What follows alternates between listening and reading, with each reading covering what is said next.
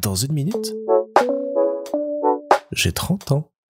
Salut Ce matin, très tôt, une nouvelle étape pour le permis de conduire a été franchie. J'ai passé avec succès le test de perception des risques. Alors c'est quelque chose que j'avais encore jamais fait auparavant, et c'est un examen assez court où on doit visionner 5 vidéos et repérer dedans au fur et à mesure les 10 d'attention qui y sont plus ou moins cachés.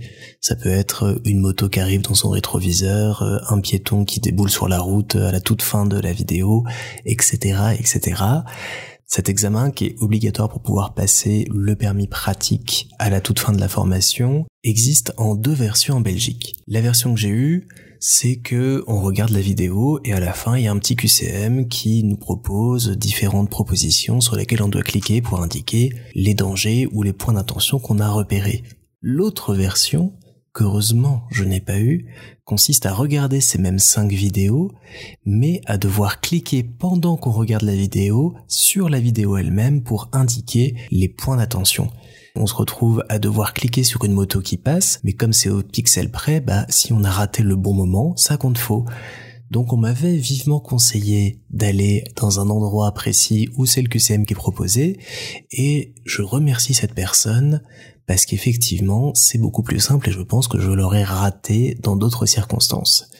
En tous les cas, au-delà de ça, je pense que, et je vous l'avais déjà raconté, quand je passais un petit peu mon temps à différents carrefours à regarder comment les gens se comportent, quels sont les dangers qu'ils rencontrent sur la route et comment eux peuvent être dangereux au volant, je pense que j'ai emmagasiné tout ça un petit peu inconsciemment pour cet examen et que ça m'a permis de mieux me projeter, de mieux regarder et de mieux répondre à toutes les questions. Bon, Maintenant que cette étape théorique est franchie, il reste le plus gros à faire. Je commence le 22 avril les cours de conduite. Je vais avoir 30 euh, heures avant de passer, si tout va bien, le permis définitif fin juin.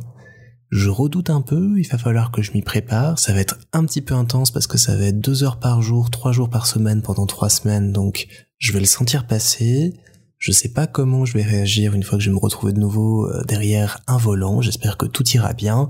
J'espère que tout ce que j'ai emmagasiné avec moi euh, ces dernières années va m'aider à mieux conduire et à mieux me sentir en conduisant, en espérant qu'à terme, le plus gros risque sur la route, ça ne soit finalement pas moi.